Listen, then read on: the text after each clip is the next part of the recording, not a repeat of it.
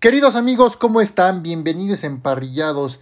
Estamos comenzando una nueva semana, una semana que en lo personal para mí empieza ya lo mejor de la NFL para definir quiénes van a postemporada y quiénes ya están fuera, podríamos decirlo. En el caso de las Panteras de Carolina, que para mí sería ya, nos vemos en agosto o septiembre para la nueva temporada, que en realidad debería ser para finales de abril, que es cuando empieza el draft, e ir empezando a armar un buen equipo, que aún no sabemos si a Frank Wright le den otra oportunidad, porque también andan sonando rumores de que posiblemente esté en la silla caliente.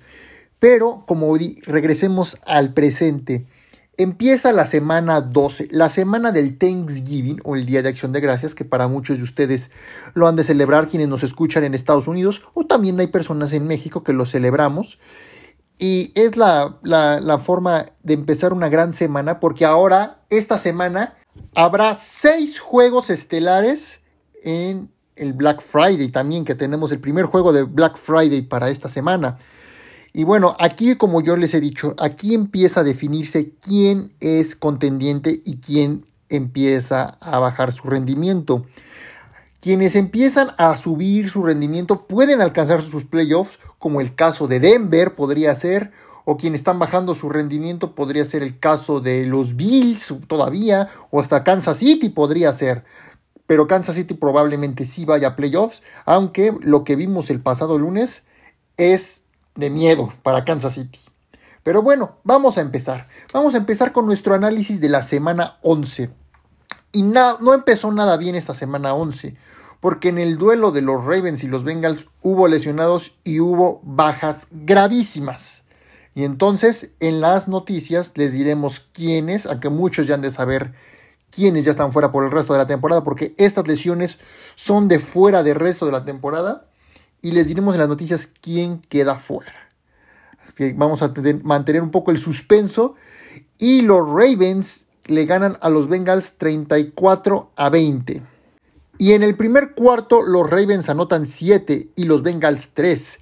En el segundo los Ravens anotan 14 y los Bengals 7. En el tercero los Ravens anotan 6 y los Bengals 3. Y en el cuarto cuarto ambos anotan 7. Lamar Jackson tuvo 264 yardas y dos pases de touchdown. En cuanto a Joe Burrow, pues tuvo 101 yardas y un pase de touchdown. Y después entró Jake Browning con 68 yardas y un pase de touchdown.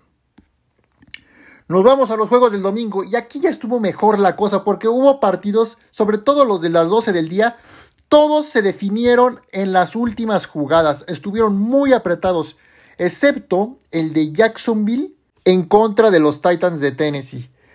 Y en ese juego ganaron los Jaguars 34 a 14. Se despegaron mucho y los Jaguars se repusieron tras la derrota de la semana pasada ante San Francisco. Y en el primer cuarto los Jaguars anotan 7. En el segundo los Jaguars anotan 6.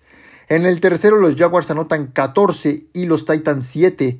Y en el cuarto cuarto ambos anotan 7. Trevor Lawrence tuvo 262 yardas y dos pases de touchdown. Y en cuanto a Will Levis, tuvo 158 yardas y dos pases de touchdown. Después, este fue un juegazo, juegazo, juego de defensivas. Porque Cleveland le gana a Pittsburgh 13 a 10. Cleveland, como ustedes escuchan, Cleveland Cleveland, perdón que lo diga, y Cleveland sin Dishon Watson con Dorian Thompson Robinson. Le ganó a los Steelers, que los Steelers acaban de tomar una gran decisión para el futuro de su equipo. Entonces, en el primer cuarto, los Browns anotan 7. En el segundo, los Browns anotan 3. En el tercero, los Steelers anotan 3. Y en el cuarto cuarto ambos anotan 3 puntos. Pero primero los anotó Steelers, se empató 10 a 10. Y para cerrar el juego, el gol de campo definitivo de Hopkins fue lo que les dio la victoria a los Browns. Los Browns ahí siguen, los Browns ahí siguen y están ganando y quieren hasta posiblemente estén una victoria abajo de los Baltimore Ravens. Los Ravens no han descansado a lo largo de la temporada. Los Ravens no han descansado. Entonces, cuando descansen los Ravens para la otra semana, porque en esta semana nadie descansa porque todos van a jugar, cuando descansen los Ravens, ojo, porque hasta Cleveland se podría colocar como el primer sembrado de la conferencia americana. Claro, si Baltimore empieza a perder, y claro, si Cleveland no pierde ninguno y gana todo Cleveland. Entonces, se podría decir que Cleveland podría estar rascándole al primer sembrado. Porque ya le ganó una vez Cleveland a Baltimore. Entonces están parejos. Cuando descansen, aguas. Aguas porque hasta Cleveland podría irse al primer sembrado. Ahí nada más se los dejo. Y fue un gran partido. Dorian Thompson tuvo 165 yardas, 0 pases de touchdown y una intercepción. En cuanto a Kenny Pickett, pues tuvo 106 yardas, 0 pases de touchdown y 0 intercepciones. Y los Browns acaban de contratar a alguien de último momento. Es alguien que ya ha ganado un Super Bowl, estuvo en esa misma división. Vayan adivinando de quién se trata, porque los, los Browns, ojo con los Browns, ojo con los Browns, porque pueden dar la sorpresa en la conferencia americana, porque no hay nadie definido en la conferencia americana. Entonces, cuidado con los Browns, porque pueden lograr grandes cosas. Ahorita es el quinto sembrado. Entonces, yo nada más les recuerdo, hace tres años, Tampa Bay y Tom Brady eran el quinto sembrado. Entonces, todo puede pasar, amigos. Y continuando con nuestro análisis de la semana 11, un partido muy difícil también para los Dolphins, porque ganan a los Raiders 20 a 13, pero estuvo muy peleado este partido, era para que Miami lo ganara de forma contundente, porque sabemos que Miami le gana a los chiquitos o a los de su misma estatura, pero a los grandotes no les gana Miami. Entonces, los Dolphins en el primer cuarto anotan 7 y los Raiders 10. En el segundo los Dolphins anotan 7 y los Raiders 3. En el tercer cuarto los Dolphins anotan 6 y en el cuarto cuarto nadie anota nada. Tua Tagovailoa tuvo 325 yardas, dos pases de touchdown y una intercepción. En cuanto a Aiden O'Connell, tuvo 271 yardas, un pase de touchdown y tres intercepciones. Otro duelazo, duelazo por el norte de la conferencia nacional. Y bueno, pues a pesar de que Chicago no tiene nada que perder, pero pues le quería hacer la mañosa a los Detroit Lions pero los Lions sacaron la victoria quedando 3 minutos. Con 3 minutos fueron suficientes para ganar a los Lions a los Bears. Ganan 31 a 26. Y en el primer cuarto los Bears anotan 7. En el segundo los Lions anotan 14 y los Bears 3. En el tercer cuarto los Bears anotan 10. Y en el cuarto cuarto, primero anotaron 6 puntos los Bears y 17 los Lions. Jared Goff tuvo 236 yardas, 2 pases de touchdown y 3 intercepciones. No fue un muy buen día para Jared Goff, pero supo resolver el problema y llevó a los Lions a su octava victoria. Que los Lions no empiezan un 8-2 desde 1966 desde la temporada del Super Bowl 1. Desde ese tiempo, los, Lions, perdón, no empiezan 8-2. Y en cuanto a Justin Fields, pues Justin Fields tuvo 169 yardas y un pase de touchdown, lo acostumbrado de Justin Fields. Y en, en el Detroit, lo que fue que le dio un poco más de ventaja porque se colocaron 26 a 29. Chicago todavía podía empatar el juego, pero le llega, eh, eh, este Aiden Hutchinson le llegó a Justin Fields, provoca un fumble que hasta se sale de la zona de anotación y un safety. Y vaya victoria que dieron los Lions de Detroit. Los Lions igual, si se pudiera, pero ahí está Filadelfia todavía, sigue peleando Filadelfia por el sembrado número uno por segundo año consecutivo. Pero en el juego del lunes, si Filadelfia hubiera perdido, ya, ya le estoy spoileando un poco, Detroit se colocaba en el sembrado número uno. Detroit iba a ser el sembrado número uno si perdían los, los Eagles. Pero no pasó. Entonces vamos poco a poco. Y luego otro partido donde se, decidió todo al último momento fue entre Green Bay y Los Ángeles Chargers 23 a 20. Y bueno, aquí ya es definitivo que despidan a Brandon Stanley. No creo que posiblemente llegue a finales de año, pero para la próxima campaña ya no va a estar. Lo puedo asegurar, lo puedo firmar, porque con cuatro victorias y seis derrotas, y es tu segundo año, y tienes un gran talento en Los Ángeles Chargers, pero eres un baboso. Y bueno, en el primer cuarto los, los Chargers anotan 3, en el segundo los Packers anotan 10 y los Chargers 7. En el tercero los Packers anotan 6 y los Chargers 3. Y en el cuarto cuarto ambos anotan 7. Jordan Love se, vio muy bien, tuvo 322 yardas, 2 pases de touchdown y 0 intercepciones. Y en cuanto a Justin Herbert, tuvo 260 yardas, 2 pases de touchdown y 0 intercepciones. Le faltó poquito a Justin Herbert para poder ganar este partido, pero no fue así y fueron malas decisiones de cocheo, la verdad. Entonces, para mí posiblemente lo que es este Kellen Moore, que fue el coordinador de, de los Vaqueros de Dallas en su tiempo, posiblemente la próxima temporada sea el nuevo head coach de Los Ángeles Chargers. Después, otro partidazo que nos regaló el señor CJ Stroud, pero le costó y le pudo haber costado, pero supo resolverlo. Que para mí CJ Stroud y para muchos es el candidato a ser el MVP de la temporada. Novato, claro.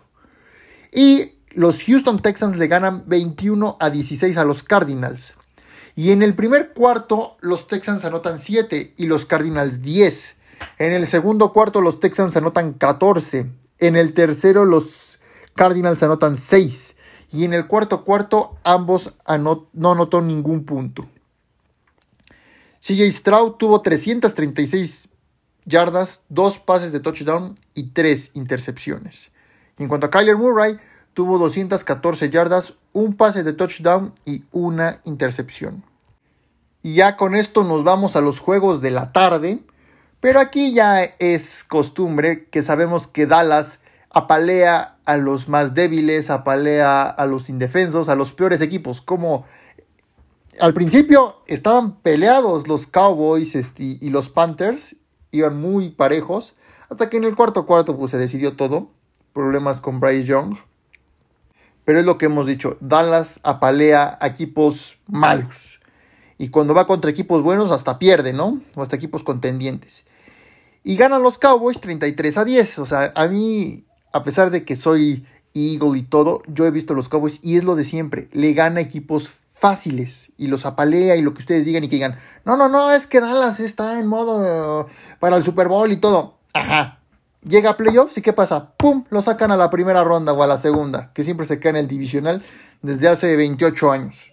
Entonces, para mí los Cowboys todavía no he visto nada que digas, wow, los Cowboys iban a todo, ya le ganaron a San Francisco, ya le ganaron a Filadelfia.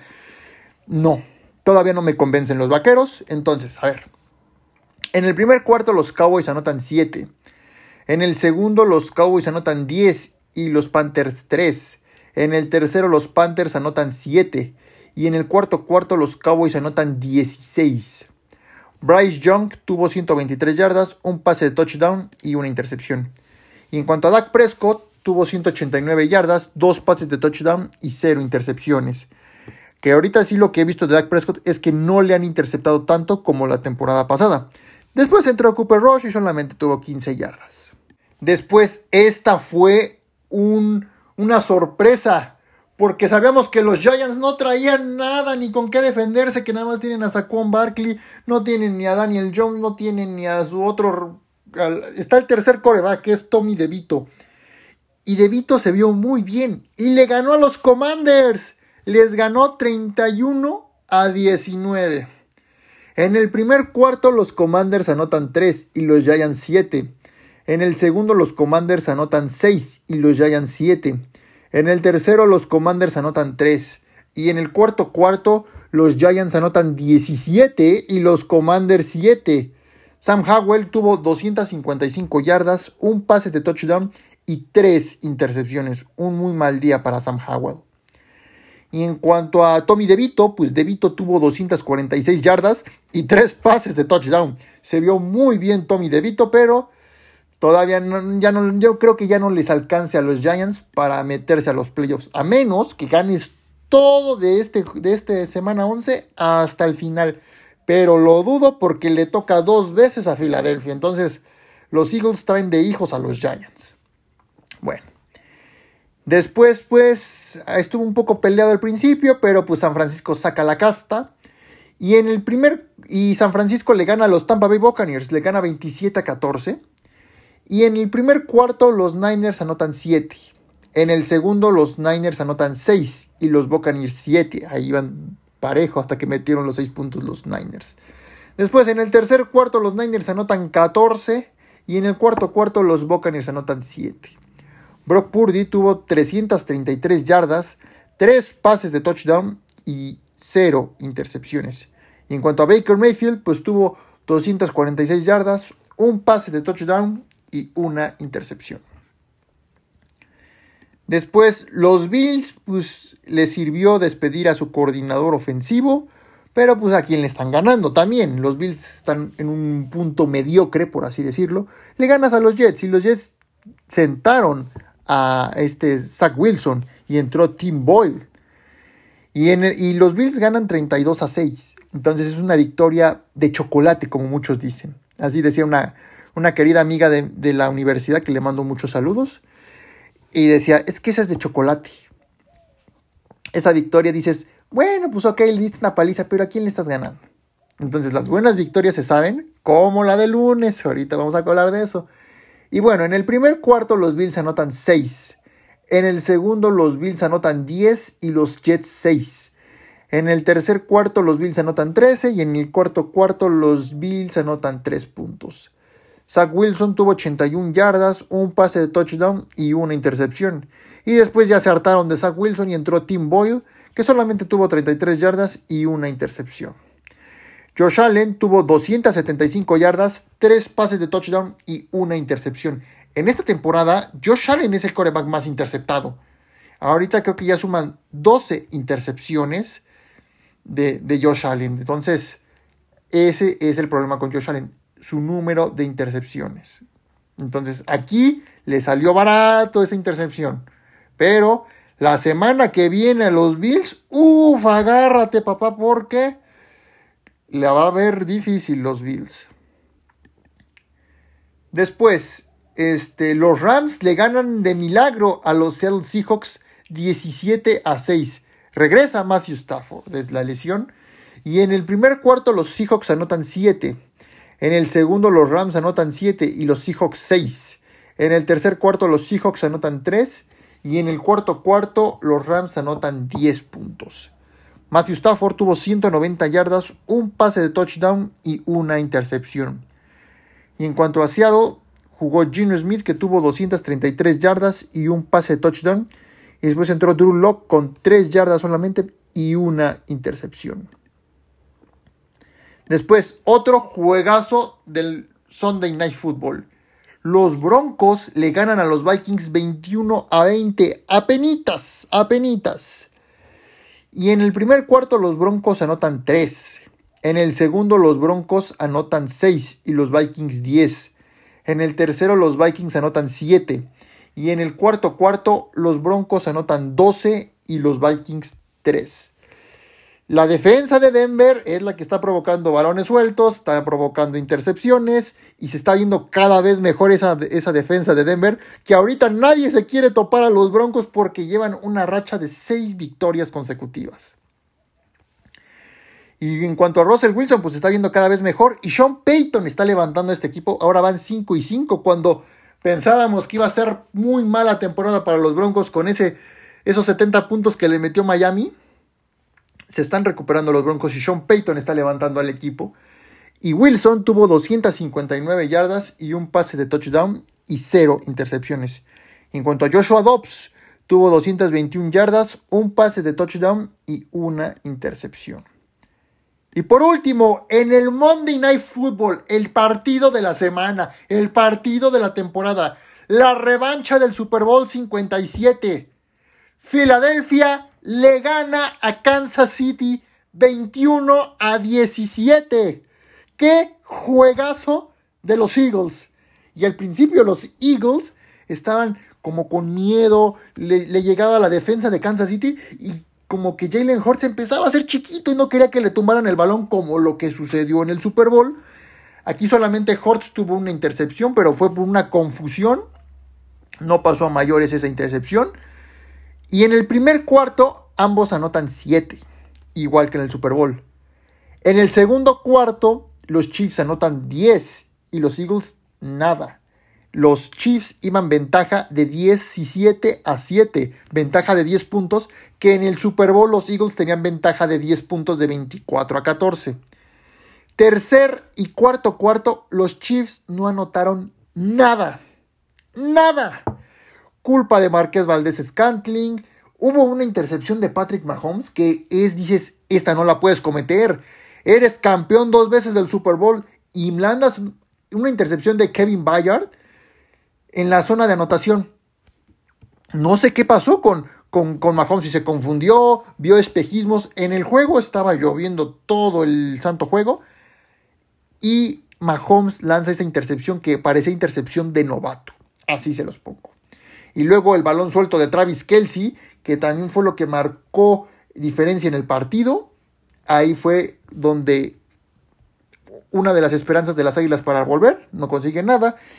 Y el pase largo que le pone Patrick Mahomes a Marqués Valdés Scantling, que lo deja ir, si lo pone un poquito menos de fuerza, Marqués Valdés Scantling se iba a la zona de anotación y posiblemente ganaban el partido. O hasta se podría haber ido a tiempo extra, no sabemos. Pero el chiste es que los Eagles van 9 y 1 y los Chiefs 7 y 3. Los Chiefs estando estaban en el primer lugar de la conferencia americana, ahora pasan al segundo y Baltimore es el primero. Y bueno, en el primer, en el tercer y cuarto cuarto, en cada cuarto los Eagles anotaron 7 puntos. Patrick Mahomes tuvo 177 yardas, dos pases de touchdown y una intercepción. Y en cuanto a Jalen Hurts, tuvo 150 yardas, 0 pases de touchdown y una intercepción. Sí, Hortz no tuvo pases de touchdown, pero tuvo dos acarreos de touchdown con el famoso tush push. Entonces fueron dos touchdowns de parte de Jalen Hurts por tierra y uno de DeAndre Swift. Y bueno, pues fue un juegazo entre Filadelfia y Kansas City. Filadelfia no le gana a Kansas City desde el 2009. Andy Reid, lo que pasa es que cuando Andy Reid era head coach de los Eagles, nunca perdió contra Kansas City. Y cuando Andy Reid es head coach de los Chiefs, nunca perdía con los Eagles hasta ahora, incluyendo hasta les ganó un Super Bowl. Y ahora es la primera derrota de Andy Reid contra su ex equipo. Pues así es, queridos amigos, este fue el análisis de esta semana 11. Ahora vamos con las últimas noticias, que hay mucho de qué hablar y hubo despidos y vamos a hablar de quién es. Para mis queridos fanáticos de los Steelers, que tengo muchos amigos de los Steelers, Pittsburgh despide a su coordinador ofensivo Matt Canada. Todos ya decían que despidan a Matt Canada, que despidan a Matt Canada, pues hasta ahora se les hizo y por fin despiden a Matt Canada. Los Pittsburgh Steelers han despedido a su coordinador ofensivo, anunció el head coach Mike Tomlin este martes. Canadá ha sido relevado de sus labores como coordinador ofensivo, apreció el trabajo duro y dedicación de Matt y le deseo lo mejor en su carrera a futuro, dijo en un comunicado Tomlin. El despido de Canadá marca la primera ocasión que los Steelers han realizado un cambio de head coach o coordinador a media temporada desde 1941 de acuerdo a datos de ESPN Status Information, en aquella campaña los Steelers tuvieron a tres head coaches, Bert Bell, que se registró con, un, con 0 y 2, luego Aldo Donnelly con 0 y 5, después Walt Kinsley, que terminó con 1, 2 y 1. La ofensiva de los Steelers le ha pasado mal en la reciente temporada. El reciente ejemplo llegó el domingo durante la derrota de 13 a 10 ante los Cleveland Browns, lo que condujo a que el corredor Najee Harris arremetiera contra ese sistema. Pues bueno, pues muchos, como dije, fanáticos de los Steelers, amigos que conozco, todos ya querían la cabeza de Matt Canada y hasta ahora se les hizo. Y como habíamos comentado amigos, el jueves no empezó nada bien esta semana por dos lesiones. La primera, Mark Andrews de los Baltimore Ravens salió lesionado de un tobillo y se dijo que es fuera toda la temporada. El ala cerrada de los Ravens podría estar terminando por lo que resta de la temporada. Ante todo, el coach de los Ravens, John Harbour, brindó una actualización sorpresiva respecto a Andrews este lunes, señalando que existía una posibilidad que regresara el tres veces elegido al Pro Bowl. Puede regresar en algún punto de la campaña. La leve esperanza llega cuatro días después de que los Ravens pensaran que Andrews había sufrido una lesión de tobillo izquierdo que pondría fin a su campaña durante la victoria del jueves por 34 a 20 sobre los Bengals. Y hablando del rey de Roma, los Bengals. Este sí es el fin de la temporada para los Cincinnati Bengals. ¿Y por qué? Joe Burrow. Joe Burrow queda fuera toda la temporada. Se acabó la temporada para el jugador estrella de los Cincinnati Bengals. La peor noticia llegó a Cincinnati. El coreback estrella Joe Burrow se perderá lo que resta de la campaña 2023 por una lesión. Tras la resonancia magnética que se sometió un día después de sufrir una molestia física durante el partido del jueves por la noche, correspondiente a la semana 11, entre Bengals y Baltimore, Burrow se le detectó un ligero desgarro en la muñeca derecha, muñeca con la que lanza, por lo que no volverá a los emparrillados lo que resta del año Así lo confirmó Zach Taylor. Es, es una lesión que, pues, definitivamente saca a Cincinnati de posibilidades de playoffs. Yo Burro que me ha gustado verlo jugar, nos da grandes partidos, sobre todo en aquella campaña del 2021 en la que llegó al Super Bowl, ganándole a los favoritos como era Tennessee, como eran los Raiders. Bueno, los Raiders no eran favoritos, pero era, le ganó a los Raiders, le ganó a Tennessee, le ganó a a Kansas City y que ha traído de hijo a Patrick Mahomes, como muchos han dicho. Pero aquí sí, Burrow va a decir adiós y nos veremos a la próxima temporada. Le deseamos la mejor y la pronta recuperación a Joe Burrow porque es un gran jugador, gran. Y esta temporada han habido bajas que odiamos ver. Y empezamos la semana 1 con la de este Aaron Rodgers. Luego siguió la de este Kirk Cousins. Después la de Anthony Richardson. Y ahora Joe Burrow.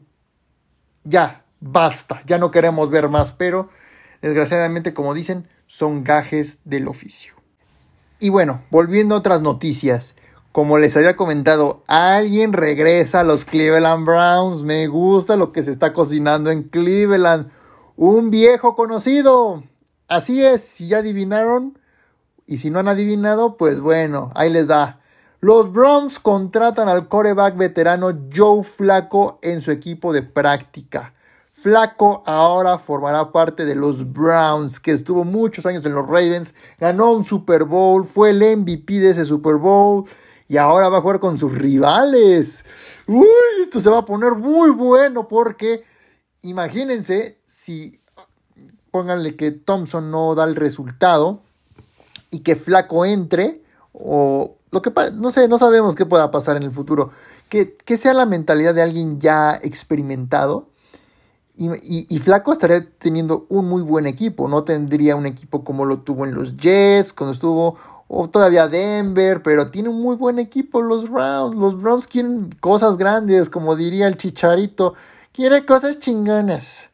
Y bueno, entonces Flaco firma con los Browns por un año. Y veremos qué es lo que pasa con Flaco en los Cleveland Browns. Wow, me encanta esto de, de, Joe Flaco. Imagínense que les ande ganando a su ex equipo la división y que quede como sembrado uno los Browns. Algo que no nos ha tocado ver nada y ningún momento de la vida.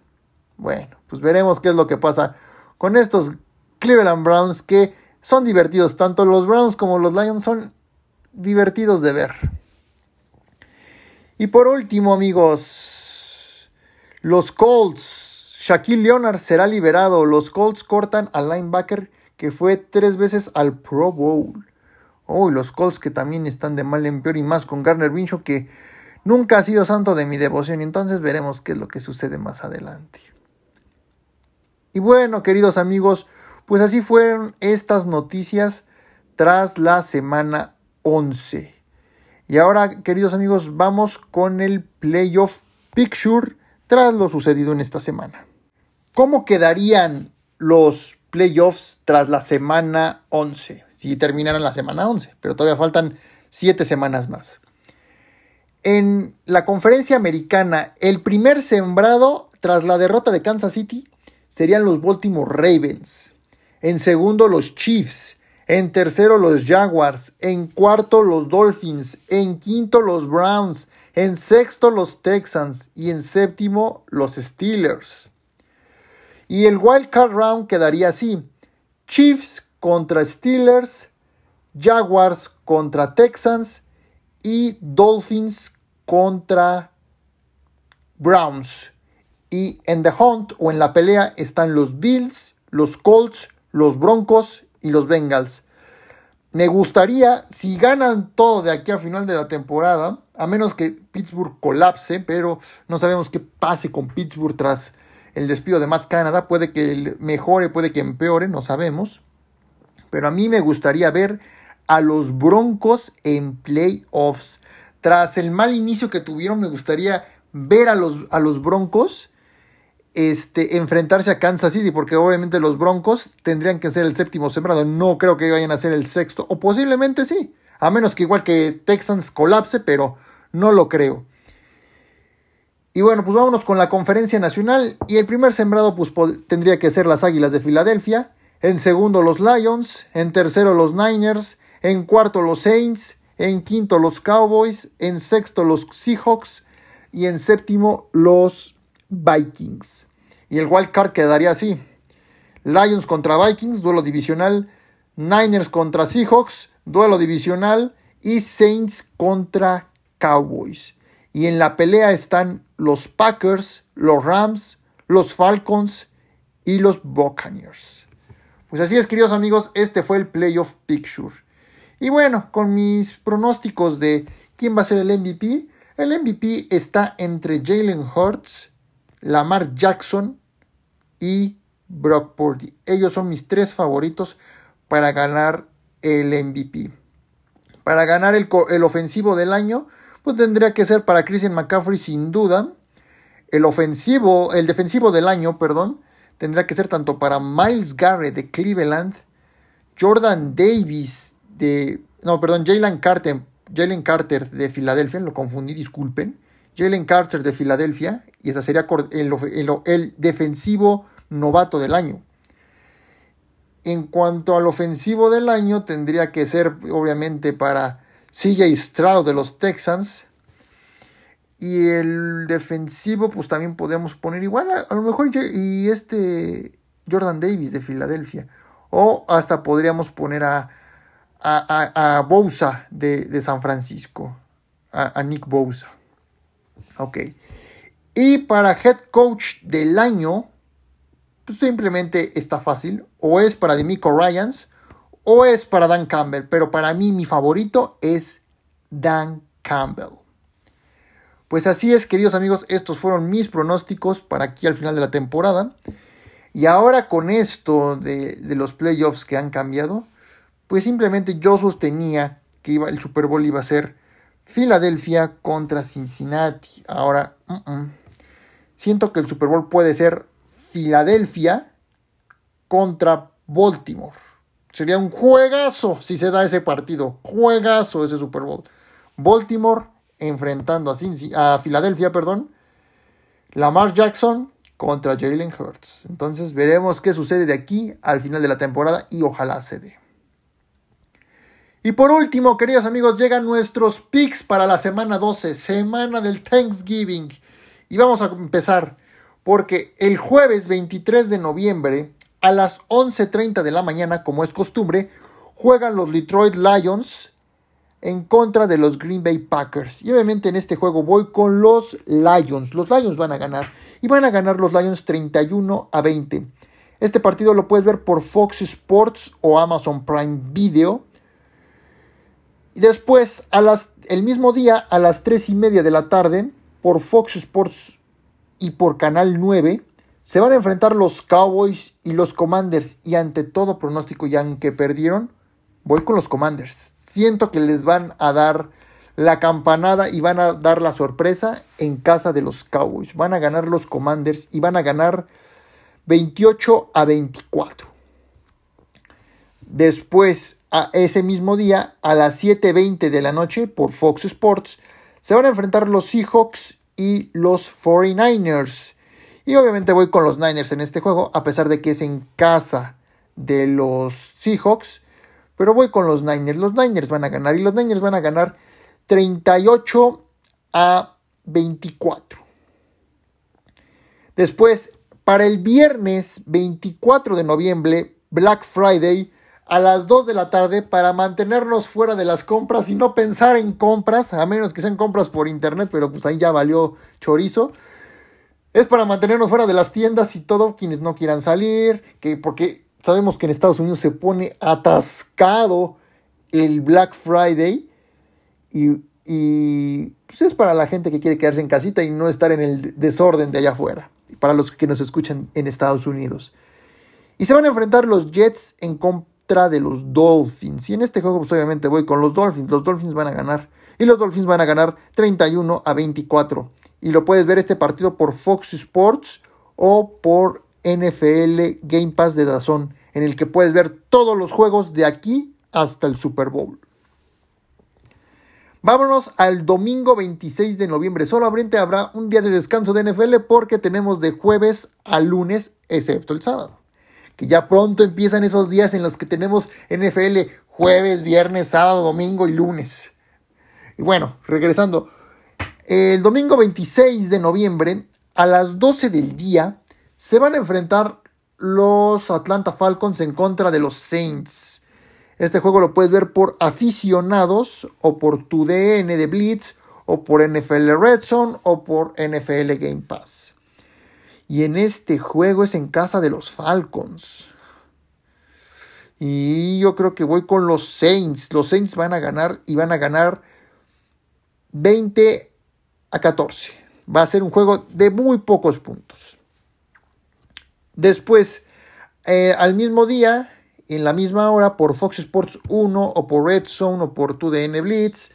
Se van a enfrentar los Cincinnati Bengals en contra de los Pittsburgh Steelers.